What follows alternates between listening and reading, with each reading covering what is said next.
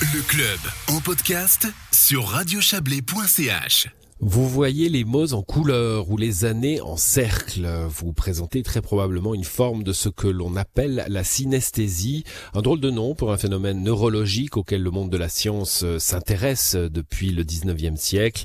Euh, les recherches ont été faites sur cette particularité que partagent par exemple le peintre Vassili Kandinsky, l'écrivain Vladimir Nabokov ou nettement plus contemporain les musiciens Pharrell Williams et Billie Eilish. Euh, et puis encore cette fribourgeoise expatriée à Bruxelles. Écoutez. J'associe les voyelles avec des couleurs. C'est très fort au niveau des, noms que j'entends, des prénoms. Euh, c'est elles qui sont le plus colorées. Euh, après, je dois dire que les consonnes, ça atténue ou ça accentue euh, les teintes. Fanny Dreyer est illustratrice, décoratrice et réalisatrice de films notamment, et puis donc synesthète, une particularité dont elle a pris conscience très tôt assez petite, euh, au moment de l'apprentissage de la lecture, j'avais conscience de ça, mais je savais pas du tout ce que c'était. J'avais aussi l'impression que c'était quelque chose de normal, que peut-être euh, tout le monde avait voilà cette association de lettres et de couleurs. Mais je me souviens que je m'étais un petit peu questionnée et puis euh, j'avais déjà des difficultés aussi un peu en, orthographe et en dictée.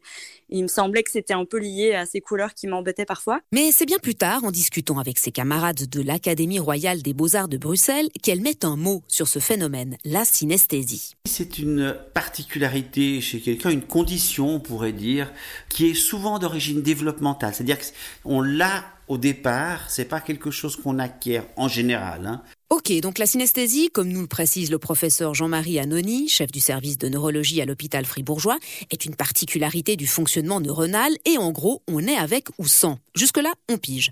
Mais concrètement, que se passe-t-il dans le cerveau du synesthète Je vois une lettre, hein, la lettre A, la lettre I, et tout à coup, il y a une couleur qui est associée. Le A devient rouge, le I devient bleu. L'explication qu'on a, ce sont des connexions très directes entre les régions de reconnaissance des lettres et les régions de, perception des couleurs. Ça peut être également, j'entends un son et ça évoque en moi une couleur. C'est aussi quelque chose d'assez fréquent.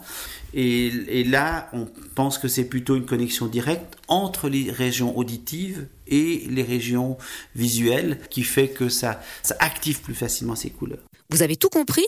Alors on en rajoute une couche avec un autre type de synesthésie. De voir quelque chose ou d'entendre quelque chose ou de toucher quelque chose va activer une pensée ou une image mentale un souvenir, par exemple, ça peut être. Le mécanisme est probablement un tout petit peu différent, d'après ce qu'on comprend. C'est, c'est pas une connexion directe. Les activations dans notre cerveau sont, sont un savant équilibre entre ce qui active et puis ce qui inhibe. Et puis là, peut-être, euh, ce système inhibiteur fonctionne un peu différemment, ce qui fait que ça permet à des, images de, ou des concepts de s'activer.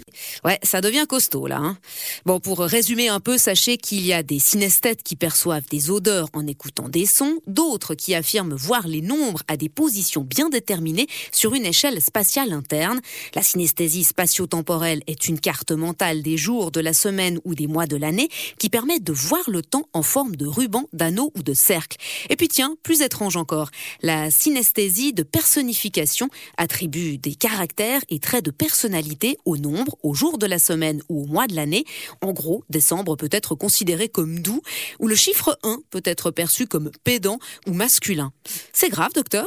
Dans le principe, non parce que c'est une particularité. On a tous une manière un peu différente de penser. Je pense que ça peut être un trouble quand ça, devient trop envahissant. Si chaque fois que, que, je, vois, que, je, que je vois quelque chose, ça met en, place des activations, ça peut être un peu gênant et il y a certainement des psychothérapeutes qui travaillent là-dessus si ces phénomènes deviennent gênants. Justement, pour Fanny, sa synesthésie lui a parfois joué des tours. Pour moi, ça a été vraiment perturbant euh, enfin surtout pour l'orthographe en fait mais tout simplement parce que euh, parce que pour moi c'était compliqué de distinguer euh, des mots qui euh, dans, dans ma tête avaient la, la, même couleur mais pas la même orthographe. Donc voilà ça ça m'a un petit peu joué des tours. Peut-être que j'ai aussi un petit peu perdu confiance en moi de ce côté-ci mais mais par ailleurs ça m'a effectivement encouragé dans dans le domaine artistique et dans le dessin et, et la peinture, euh, voilà que je pratique aujourd'hui. Au point de pousser le bouchon un peu plus loin et d'en faire un vrai projet artistique? Pendant euh, quelques mois, j'ai creusé justement ce, ce, sujet de la synesthésie euh, de mon point de vue, en essayant d'expliquer, en faisant des gammes colorées sur voilà les différentes voyelles. J'ai trouvé hyper intéressant de le faire. Après, c'est un projet qui était tellement personnel que je, là actuellement, dans, mon domaine qui est l'illustration jeunesse, je sais pas très bien comment l'articuler pour qu'il parle à tout le monde, mais en tout cas, c'est dans l'air et, je, pense que je le ferai un jour. La synesthésie toucherait environ une personne sur 23, soit 4% de la population. C'était un sujet de notre consoeur de Radio Fribourg, Sarah Camporini.